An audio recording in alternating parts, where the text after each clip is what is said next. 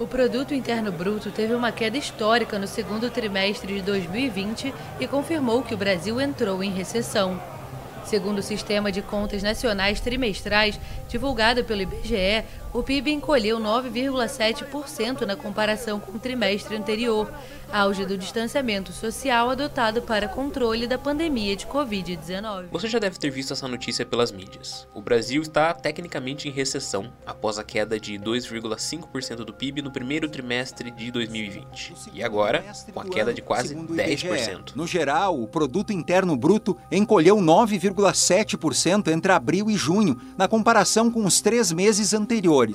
No primeiro trimestre, que inclui março, o início da pandemia, a queda foi de 2,5%. Os economistas discursam sobre o auxílio emergencial, que está sendo um fator importante para evitar uma queda ainda maior do produto interno bruto. Entretanto, nem os 600 reais a mais foram capazes de impedir a queda de 12,5% do consumo nesse período de isolamento social.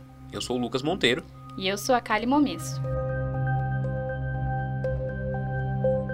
O produto interno bruto ele é a soma de todos os bens e serviços produzidos em um país, estado ou cidade. Todas as nações calculam o seu PIB nas suas respectivas moedas. Para te ajudar a entender melhor como funciona, eu deixo que o IBGE explique. Vamos imaginar um país chamado Pãolândia, que não possui relações com o exterior e produz apenas trigo, farinha de trigo e pão. Nele foram produzidos o equivalente a 100 reais de trigo.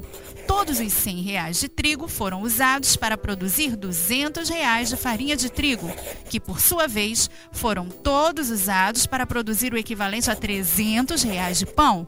O PIB de Pãolândia é, portanto, de 300 reais? Talvez você esteja se perguntando, mas e os valores relativos ao trigo e à farinha?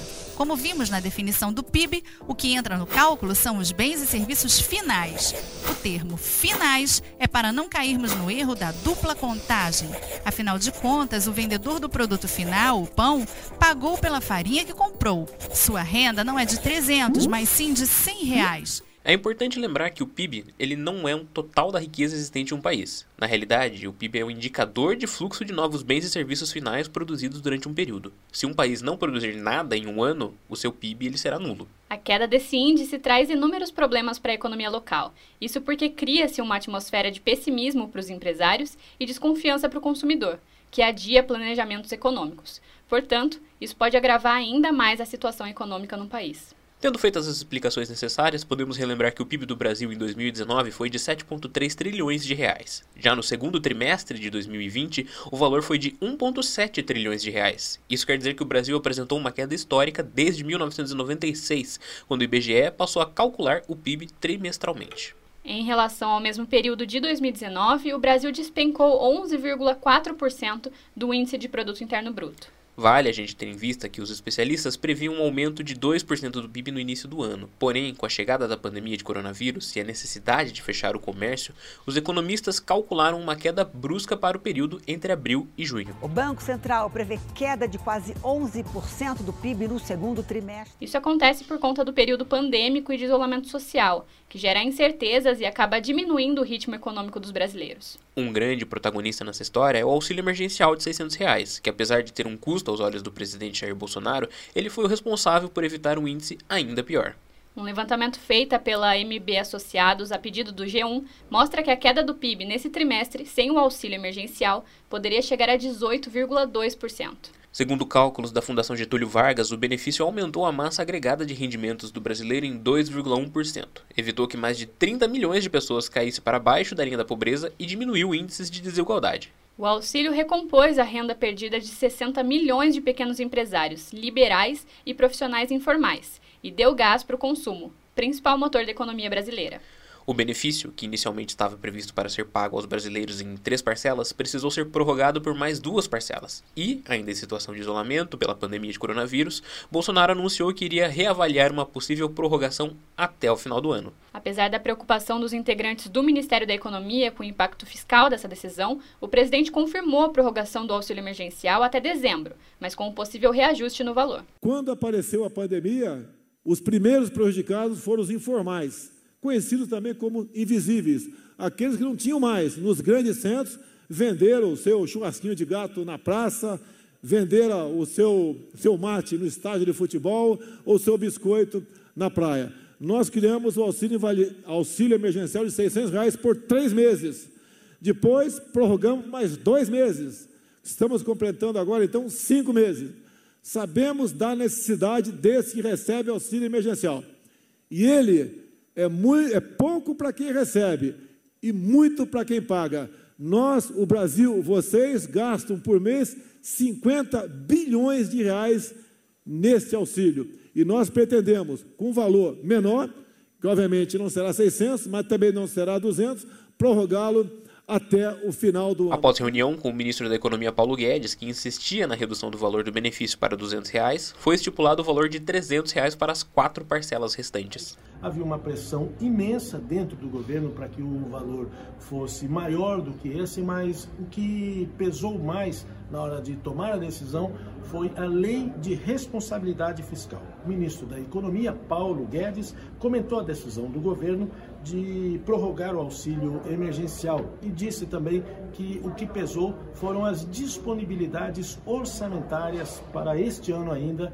É, visando também 2021. Mas vale a gente lembrar que o presidente Bolsonaro não se preocupa com a população pobre. O verdadeiro incentivo dele para negociar um valor maior com seu ministro é a alta em sua popularidade popularidade que aumentou por conta do auxílio, que se nós resgatarmos lá no início da pandemia, podemos nos recordar que Jair Bolsonaro queria pagar 200 reais. Entretanto, o Congresso definiu o valor de 600. É um, vamos lançar uma camada de proteção justamente aos autônomos. Nós vamos lançar, é praticamente em torno do Bolsa Família também, 200 reais, são duas cestas básicas. Então, pelo menos você assegura a manutenção de quem também está sendo vítima do impacto econômico da crise. Parlamentares da oposição criticaram o valor estabelecido e pediram pelo valor integral de 600 reais. A deputada Samia Bonfim, do PSOL, por exemplo, se posicionou através das redes sociais dizendo, aspas, na mesa de quem passa necessidade, isso significa fome e ainda mais dificuldade. O PSOL, desde o início, propõe que o auxílio tenha o um valor integral até no mínimo o fim do ano, fecha aspas. O deputado federal Ivan Valente também criticou, abre aspas, quando começou a pandemia, a oposição defendeu 600 reais de ajuda emergencial. Bolsonaro queria 200 reais. Cínico fez propaganda de uma vitória que não é sua. Hoje, anunciou 300 reais. Semana passada, foram 325 bilhões de reais para os bancos. Fecha aspas. E ainda o deputado federal Orlando Silva avaliou a atitude de Jair Bolsonaro como um crime contra o povo. Abre aspas. O Brasil está no fundo do poço e Bolsonaro acaba de anunciar o corte de 50% no valor ao auxílio emergencial. 300 reais a menos em alimentos na mesa das famílias brasileiras. Desemprego, miséria e fome será o cotidiano de milhões de pessoas. Fecha aspas. Sobre as críticas sofridas, o presidente afirmou que o auxílio não é aposentadoria. Ela já reclamando o tempo todo assim. Isso não é aposentadoria, isso é uma ajuda emergencial. Eu sei que é pouco para quem recebe, mas ajuda, pô, melhor do que nada. Bolsonaro ainda comparou o valor do auxílio emergencial com o Bolsa Família e afirmou que 300 reais é superior a 50% do valor médio do programa criado pelo governo petista. Já sobre a queda do PIB nacional, o Ministério da Economia avaliou que, embora tenha mostrado uma queda elevada, foi menor do que de outros países. Abre aspas. A redução da atividade está entre as menores em relação às principais economias. Por exemplo, a queda no segundo trimestre nos países do G7, quando comparado ao mesmo trimestre de 2019, foi de menos 11,9%. Algo semelhante ocorre para os países emergentes, como Chile, México e Índia, que foram de menos 13,7%, menos 19% e menos 23,9%, respectivamente. Fecha aspas.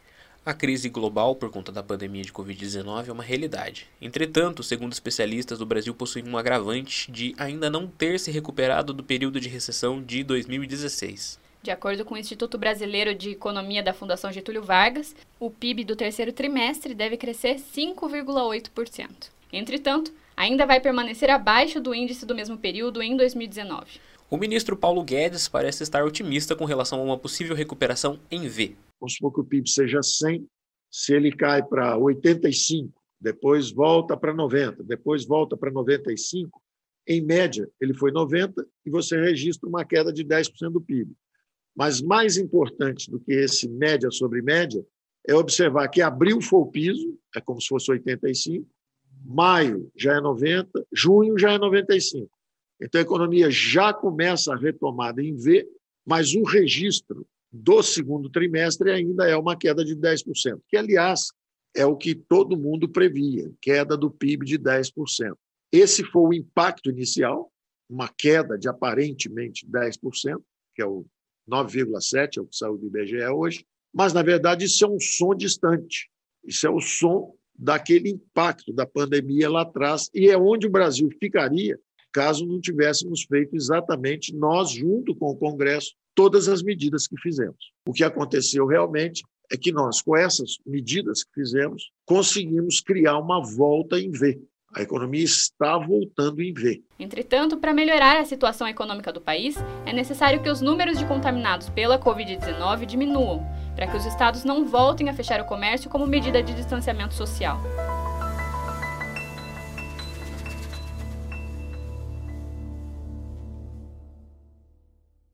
Então é isso, o podcast Questão de Ordem fica por aqui. Foram usados neste programa áudios do UOL, SBT, IBGE e da Record TV.